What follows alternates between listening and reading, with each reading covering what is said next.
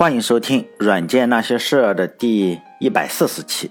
这一期呢，就是讲苹果的第一台电脑是怎么发明出来的，就是主要是还是讲沃兹啊。因为上两期跑了非常非常远的一个题，我竟然讲了一下美国的电话发展史，主要是讲一下，因为各种传记上都在写沃兹和乔布斯啊，他都是卖这个可以倒打电话的那个蓝盒子。就是我曾经有一段时间就特别想知道这个蓝盒子到底是什么，所以呢我就查了一下整个美国的电话系统，也觉得还蛮有趣的，所以呢就多讲了两期。这一期呢就不再继续讲那个电话系统了，就再回到整个主线上，然后看看下一回再跑到哪个地方去跑题的话，就按照沃兹的说法呢，他是重新改进了那个蓝盒子，他用晶体振荡器，然后保持整个。频率的精确度嘛，然后就是上期讲的那个两千六百赫兹那个东西，然后呢，他还加入了一个，哎，晶体管放大器，他自己也多次提到这个装置，就是说非常的骄傲，因为它可以就是输入放大然后输出，非常引以为豪的设计，并且他说呢，他以后这个设计还加入了苹果电脑之中，但这个我就不知道是什么意思了，可能。因为我也没有用过那个电脑，也很难查到当时的资料。然后呢，他就开始和乔布斯开始卖这个蓝盒子，因为这个盒子的成本按书上说的是八美元，因为可能就就是一个晶体管这个样子，非常便宜。如果不算沃兹的设计的话，那几个零件就加起来八美元就可以买到。沃兹呢，当时就想，哎，我卖个十美元就就可以了。然后就是说。赚百分，嗯，就是说一下子还赚个两美两两块钱的手工费，就是这个时候呢，你就要看搭档的魅力了。乔布斯说：“你不要不要这样卖，你就专心造这个盒子，我去卖货。”然后呢，沃兹本来是想卖十美元的盒子，乔布斯就一下子卖到了三百美元，就是卖一台他就纯赚两百九十二美元，而且还供不应求。所以呢，我还是非常非常佩服乔布斯这个销售能力了。包括现在苹果手机，大家也可以看到了，就这个盒子呢，它是提供售后服务的。你只要坏了呢，我就免费给你一台新的。包括现在很多的苹果电脑也觉得哈，苹果手机也是这个样子，你坏了我给你一个，好不好？就这样，因为 你想想，他赚你两百九十二，你那个成本就八美元，给你五台新的也还可以。所以呢。已经还算是不错了，所以这两个人就卖了非常非常长时间的这个盒子，具体赚了多少，这个咱们也，嗯，他们也没说，咱们也不好乱猜。反正，在沃兹学生期间呢，他就买了一辆新的车，新汽车。当然，大部分人，尤其在中国，根本就买不起，呃，更别说你你你，除非家里非常有钱，你不可能买买起汽车的。我要在在他大学期间，我就买了一辆新的自行车，骑了一周就被偷了。当然了，这个沃兹人家的汽车是没有被偷。然后呢，沃兹上了个一年，就又一次退学去打工了。他又去的是一家电子设备公司当技术员嘛。干了半年，他有个朋友叫艾伦·鲍姆的，就是这个朋友就说：“你这个在这个小公司嘛，也好像没什么意思，就来惠普吧，去去惠普造这个计算器，不是计算机啊，是计算器，就钱还比较多。”然后呢，沃兹就。去了这个惠普当了程序员，在惠普这几年，他实际上是没怎么提，他没说他做了什么事情，应该是做计算器嘛。但是应该是比较有钱，多次说过，哎，他当时比较有钱，还经常就说给这个乔布斯钱嘛，给他的朋友钱，而且把他一周的工作量就是非常的，嗯，一周的工作量可能就一定个数量，因为他经常就一天就做完了，就没什么事情做了嘛。他的经理。就也当然也很崩溃，因为他工作效率太高了，也就是让其他的同事就觉得是那就歌里唱的嘛，就跟不上你的脚步嘛，干脆就说迷了路。因此你随便搞什么东西都可以，反正你聪明，你做得快。因此他在惠普期间又做了一个 现在跟我做的类似的事情，就是说他做了一个电台，用这个自动打录机啊，录很多的笑话，就是你你你你打我这个电话，你可以听笑话这个样子。电话里还自动录了他讲的笑话嘛，非常非常多的笑话，然后据说呀，受到非常非常多的人的欢迎。但是这个电台有个巨大的收获，就是有个女的嘛，她非常非常喜欢听沃兹讲笑话，她就天天打这个电话，沃兹也就天天录，她天天打。然后呢，这个女孩就成了沃兹的第一任老婆，叫她的这个女孩的名字叫 Alice Robson。然后呢，其实呢，这也是我坚持做这个软件那些事儿的这个动力，是吗？因为我坚信有一天，万一有一个叫爱丽丝·罗伯森的女孩，是吧，会收听到我的电台。但是我也知道，这个世界上毕竟是，唉，事情事情十有八九都是不如意嘛，还剩下个一啊是特别的不如意。所以呢，什么让我流下眼泪的都不只是昨夜的酒嘛。今天是二零一八年的二月十四号。当别人在过节的时候，我这个孤独的在这里录这个电台。当然，沃兹的第一次婚姻呢，也正应了《大话西游》中的那句话嘛，就是我的意中人是个盖世英雄，有一天呢，他会踩着七彩的云彩来娶我。但我只是猜中了开头，但是我猜不中这结局。沃兹呢和他的老婆就爱丽丝呢，就是说也是轰轰烈烈的离婚了，分了非常多的钱。但这也是童话中经常。所说的一个事情就是说，当我们在读童话书的时候，经常会最后一句就是说，从此王子和公主就幸福的生活在一起了嘛。因为以后不敢再写了，因为再写的话，王子的脾气和公主的脾气肯定是不能搭配的，早晚会离婚，所以呢，童话书也就不写了。但是现实生活中，这个王子和公主总要过下去嘛，但所以他们就离婚了。沃兹呢，在惠普最大的成就可能就是做了这个电台，然后找了一个老婆。其他的实际上也有不少，比如说他的经理嘛，就我前面所说的他的经理叫斯丹曼兹，应该是吧？斯丹曼兹。然后他家里有个小孩，就非常喜欢玩游戏。然后沃兹呢，就是这个为人看起来还不错，他就设计这个电子弹珠的游戏，哎，给这个 他的经理的小孩非常的非常的好玩。因为他加了一些音响啊，还能显示比分，这个经理显然就非常高兴嘛，就非常会做人。这个事情是吧？你你让你领导的小孩高兴，显然这个非常会做人。而且呢，他还会帮助各种各样的好朋友嘛，然后去完成各种项目。比如说，他就帮了一个开酒店的朋友嘛，做了一套就是电影点播系统，但具体不知道是什么，但是。如果是现在这种样子，就是说你他的意思他还没有说清楚，反正是电影点播系统，啊，也不知道是什么，可能是有史以来第一套电影点播系统。如果他真的做的是现在我想象的中的这样，啊 KTV 的那种是吧？当然还有就是说他的工作实际上是，哎，刚刚刚刚是外面的那种。鞭炮的声音，因为我在老家，我们这里不会禁止。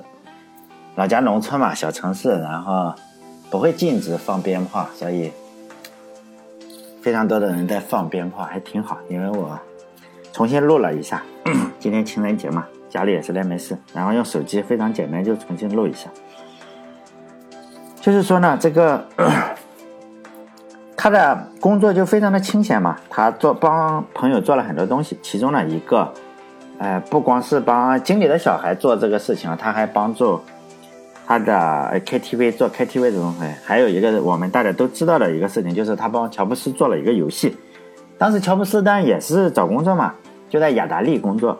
当时有个项目呢，就是说他想做一个打乒乓球的游戏，时间呢就非常非常的紧张。老板呢诺兰嘛，希望说，哎，你最好这个东西四天给我做出来。乔布斯显然是搞不定了，然后他就找这个沃兹，沃兹呢就下班。就是搞了两个通宵的时间，然后就做出了这个东西。当时并不是说只是做这个软件，而是硬件和软件都要全部的重新设计一下。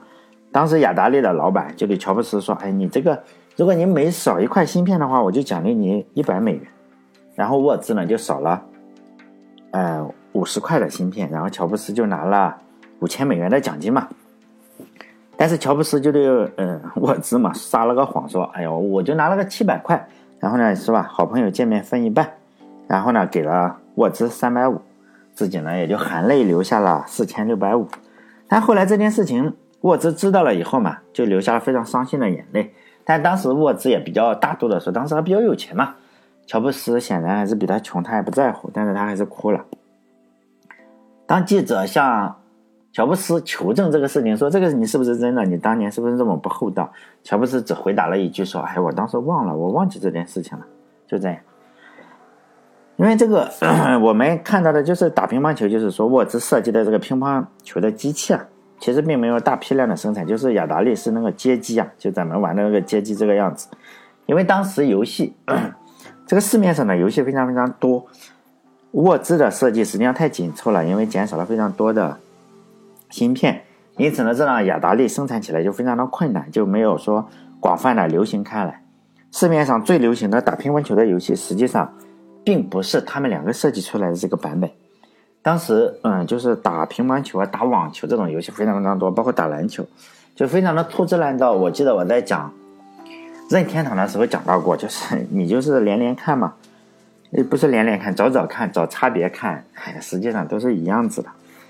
那个年代大家都是赚快钱，结果最后雅达利实际上把自己玩挂了，包括出了一个外星人 E.T. 那个游戏，但这是另一个故事了。也就是说，它实际上雅达利最后的命运不是很好。后来呢，沃兹和这个乔布斯加入了一个俱乐部，就是造这个嗯加酿计算机 home brown 就是说我们如果用 Mac 电脑的话，有一个软件就是呃管理软件的也叫 home brown 是吧？就这个东西叫加，但这两个是不同的，只是名字相同，也有有一点那个意思，就是说加酿自己自己弄嘛，自己酿酒。当时呢，就是有一台电脑，也就是我们。很多人都应该知道，就大众科学上登了一个著名的，呃，阿尔塔八零八零这台电脑呢，据说呀，不仅启发了这个比尔盖茨，而且还启发了这个沃兹和乔布斯。当时这台电脑的广告就是说嘛，世界上第一台可以和那些专用的电脑竞争的一台微机。虽然这台电脑非常极度简单了，只要一些非常简单的零件，还有。一把电烙铁，你就可以搞定了，价格也非常的就不贵嘛，四百美金。他们卖那个蓝盒子都卖三百美金，哎，就是比那个蓝盒子贵了个一百美金嘛。因此沃兹就在聚会上呢，他就看到了这个就八零八零这个电脑，就而他这个电脑，然后他搞到了八零八零的技术规格，他就觉得这个东西他肯定能做出来，而且对他来说就是小菜一碟，因为他在惠普。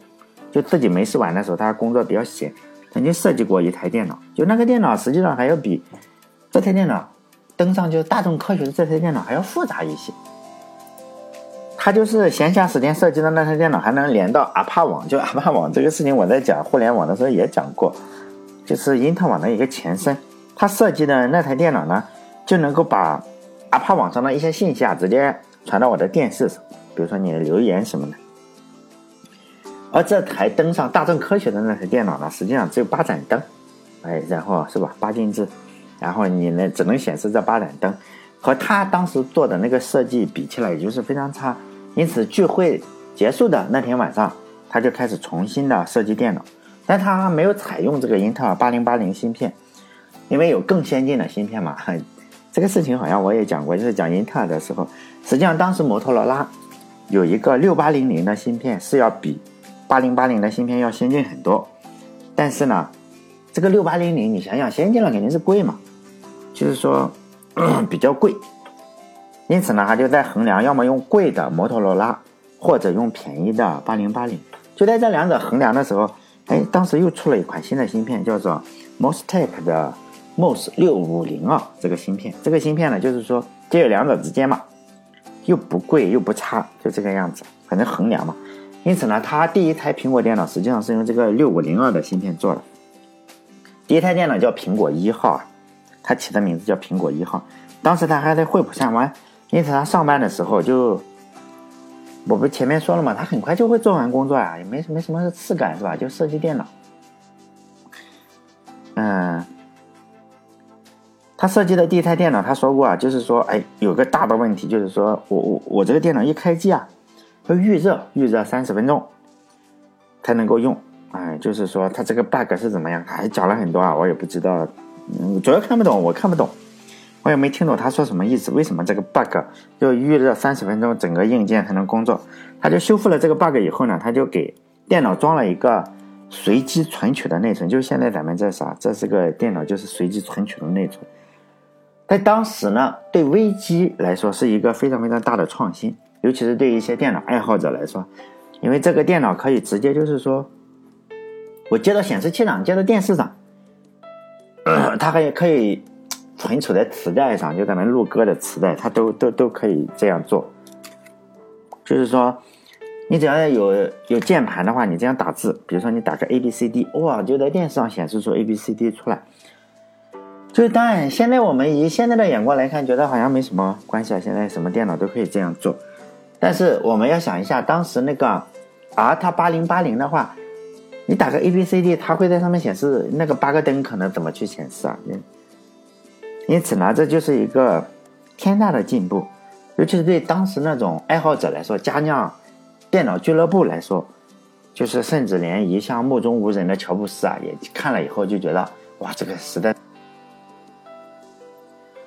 因此，在一九七五年的六月二十九号十点，就是说，他说这台电脑真正可以修了 bug，就说可以运行了，这个时代已经算是开启了，就真正的个人电脑啊，就从这个不善言辞的大男孩手中已经诞生了。乔布斯看到这个设计以后，他就知道，哎，这个属于我的时代可能就要来了。因此，他就说服了沃兹，说你不要发图纸出去。因为沃兹呢，本来是想就是说，有这么多人喜欢我，我这个把图纸印一下是吧？只赚吆喝不赚钱，还是像以前一样嘛，就是不想赚钱。乔布斯就看到图纸说，你这个图纸非常复杂，这么大复杂是吧？你发给这些人也没什么用嘛，因为他们根本焊接不出来。就说这些人大部分连个乐高积木都搞不定，你让他对着图纸去安一台电脑，简直就是赶鸭子上架是吧？免费给他们图纸，不如呢咱们装好了主板，是不是？就跟咱们卖蓝盒子一样，装好了主板，嗯，把主板卖给他，这样还好一点。对 我们顺便赚点钱，然后他们也不用去拿电焊，而且还可以就是说，这样双方都好嘛，叫什么双赢是吧？赢两次。就以乔布斯的口才呢，这个沃兹呢就同意了，同意了这件事情，就是说服了嘛。所以呢，我经常说，就是说这两个人真的是天衣无缝的一个创业组合，就一个能做事，一个呢能卖东西。乔布斯呢，就是说在商业上是有这个远见卓识的，沃兹呢，实际上在技术上就是说有超人的能力。这两个人呢，这两种能力实际上是很难，就是说集中体现在一个人身上。如果说这两种能力，嗯，有集中体现在一个人身上，我觉得比尔盖茨可能算一个吧。还有就是，应该是他了，他就是技术也好，这个眼光显然我们也知道是吧？很多人虽然觉得乔布斯好像比比尔盖茨厉害，实际上很难比，是吗？这个东西很难比，人家都很厉害。就苹果公司呢，这两个创始人就是一人占了一项，已经是非常厉害了。这两个人一结合，这个改变。人类的发明，你就可以推广出去了嘛。首先要有发明，其次要推广。这就是我也经常在节目里我说嘛，技术和眼光你是缺一不可的。比如说乔布斯眼光很好，但是如果没有沃兹造这台电脑，他没东西卖嘛，他卖什么东西啊？如果说沃兹，哎，他技术非常非常好，就造出来了很多东西，他会造，但是呢，如果没有人帮他推广，他的性格可能。可能会有一部分人用啊，但是不会一下子推广到，是吧？全世界。因此，我觉得有眼光的人可能会说比较多啊。比如说，我们总是看到各种各样的 PPT 嘛，就是要改变世界的 PPT，我们见了非常多，一年见好几好几次。就是一堆人嘛，你穿个黑色的套头的 T 恤，然后穿个牛仔裤，是吧？就是乔布斯的传人。但是呢，很难找到的是什么？你很难找到沃兹啊，你很难找到。有个人能够创造出一个革命性的东西出来，其实我就觉得中国的革命性的东西真的非常的少。你如果仔细考虑的话，从明朝以后，就是明朝五百多年前了，明朝以后，实际上就没有什么真正的创新了。中国现在就有一本书嘛，可能叫什么《一千零一项发明》，就是改变世界的一千零一项发明，当然也不权威啊。就是呢，其中一千零一项发明里有。多少项是中国呢？三十项，三十项还是三十一项？就在这三十项或者三十一项中，就有很多发明，实际上你很难说是真的还是假的。比如说指南车，就是说我这个车子一直指南，现在也很难说真正的有或者真正的没有，不知道。还有地动仪这个东西，就张衡啊发明的那个地动仪，现在我们看到的地动仪是最近没有几十年，这个这个看到书上一句话，然后造出来的，实际上没没什么用，跟张衡所谓的那个地动仪，实际上是吧，差别非常非常大。但是还是被放进了这三十项发明之中。还有说手推车，就咱们这个推车啊，我这个在工地搬砖的时候，我经常是推车的，推推砖。我实际上并不是搬的机会比较少，都是搬到车上，然后手推车。这个手推车呢，它也是放进了这些发明之中。就传闻说手推车是为什么谁发明的？诸葛亮。这个东西是不是真的？说是说这个东西就是木牛流马，因为诸葛亮发明了一个木牛流马，说这个木牛流马就是手推车的原型。这个是不是真的？说实在的，我真的是有些怀疑。还有厕纸，就上厕所我们用的手纸，说也是中国发明的。就是说，怎么说呀？我个人是对此持怀疑态度啊。你这个厕纸这个东西是吧？但国外的发明就不不不说了，非常非常多，包括电脑呀，什么东西都都都都都是很多都是国外发明的。这尤其从明朝以后，中国一个都没有了。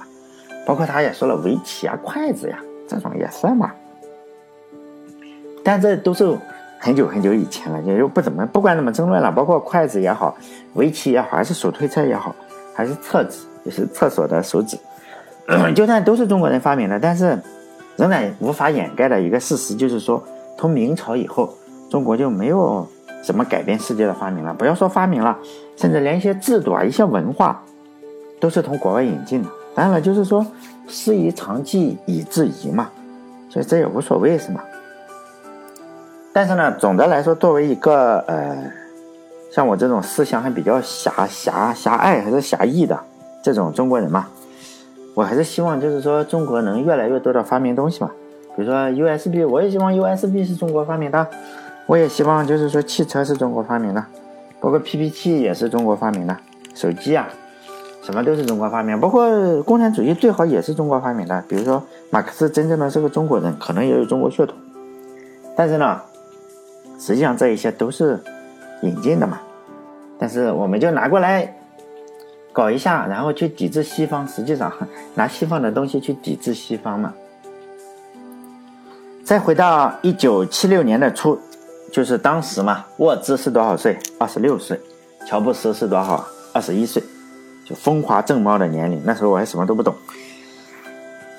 乔布斯呢，就以一千五百美元就卖了他的福特汽车，然后呢，沃兹呢是卖了五百美美元卖了他那个惠普六五计算器。他们总共筹集了一些钱嘛，就成立了一家公司。在这个公司的名声上。他们就很难做出决定啊，因为他有一个期限嘛，就是说明天必须要把这个公司的名字给搞出来。然后乔布斯想了半天，说要不叫这个苹果公司算了，苹果电脑公司。因为当时乔布斯是素食主义者，就不吃肉。他刚刚说，据说啊，他刚刚他不但不吃肉，他还不洗澡，就说他觉得他素食主义者浑身散发着是吧苹果的香味，实际上很臭。他刚刚从苹果园回来。然后就觉得，哎，你这个叫苹果的话，它起码不吓人嘛，而且听上去还比较有活力，也比较近人情嘛，所以就选了这个名字。最初的苹果的图标实际上不是现在这个咬了一口的，而是一个牛顿坐在苹果树下，非常非常复杂的一个东西啊，然后坐在树下思考，后来才变成了这个样子。之所以咬一口，他们说，我看到某本书上，我忘了哪本书上说，之所以咬一口呢，是当时也不要咬一口。但是不咬一口呢，看起来又有点像西红柿。实际上可能就是乔布斯可能不吃西红柿，我经常吃西红柿啊。其实西红柿有时候我觉得比苹果还好吃一点。不管怎么说，就苹果公司成立以后呢，就是沃兹的想法就是说，哎，这个草台班子啊可能不太行。然后他就把这个设计给惠普看嘛，毕竟在惠普工作的人，他这个人缘还是不错的。他就向。惠普的高层啊，就展示一下，你看我这个设计要不要造啊？惠普，然后呢，惠普这几个高管看了以后呢，就面面相觑啊，就不知道你搞了个什么东西。可能外国人就是说话比较委婉啊，他不像咱们中国人，是吧？比较，他们可能比较委婉，就觉得你这个东西是不是行或者不行，就好像外国人经常说你非常 nice，实际上，是吧？可能就这个样子。然后这几个人也也不知道你搞了个什么东西，就夸了一下，没有然后了，就不造。反正我一分钱也不在这个，投在这个东西了。然后沃兹呢，据说还非常非常的伤心，就带着图纸回家了。沃兹呢，在这件事情上就备受打击，多年后啊，仍然不能释怀。就是说，这同时也就说明了沃兹实际上没有受什么苦，这么点小打击他就特别的在乎。像我这种年年拿好人卡的人，实际上这种事情天早就释怀了。而且吧，沃兹这个心理就不是很强大，他就觉得这个东西可能没市场，因为惠普也不做嘛。这个时候就显现出搭档的力量了嘛。乔布斯说：“来来来。”你不说没市场吗？我再搞一次哈，你还记得上一次那个成本八美元的盒子吗？是吧？我卖了个三百美金。这一次呢，是吧？我再重新演一次。然后乔布斯一个人就走到了山景城一个个人电脑零售店里，那个零售店的名字呢叫 Byte Shop，店的老板呢叫保罗特瑞。就这样，这就是一个非常伟大的故事了。然后多年以后，沃兹呢？就想起这件事情了，仍然惊诧不已。他就说：“我当时完全惊呆了，我永远也忘不了那一刻。就是到底乔布斯做出了什么事情，让这个他的搭档惊诧不已呢？就是下一期我来讲这个事情。这一期十年到了，最后呢，祝大家情人节快乐，还有新年也快乐吧。然后还有关注一下我的微信公众号，叫“软件那些事”啊，六个字啊，因为我发不出最后那个音来。因为我这个实际上是我模仿明朝那些事，然后造的这个公众号，但转发或者打赏都非常的好。祝大家狗年快乐，再见，下期见。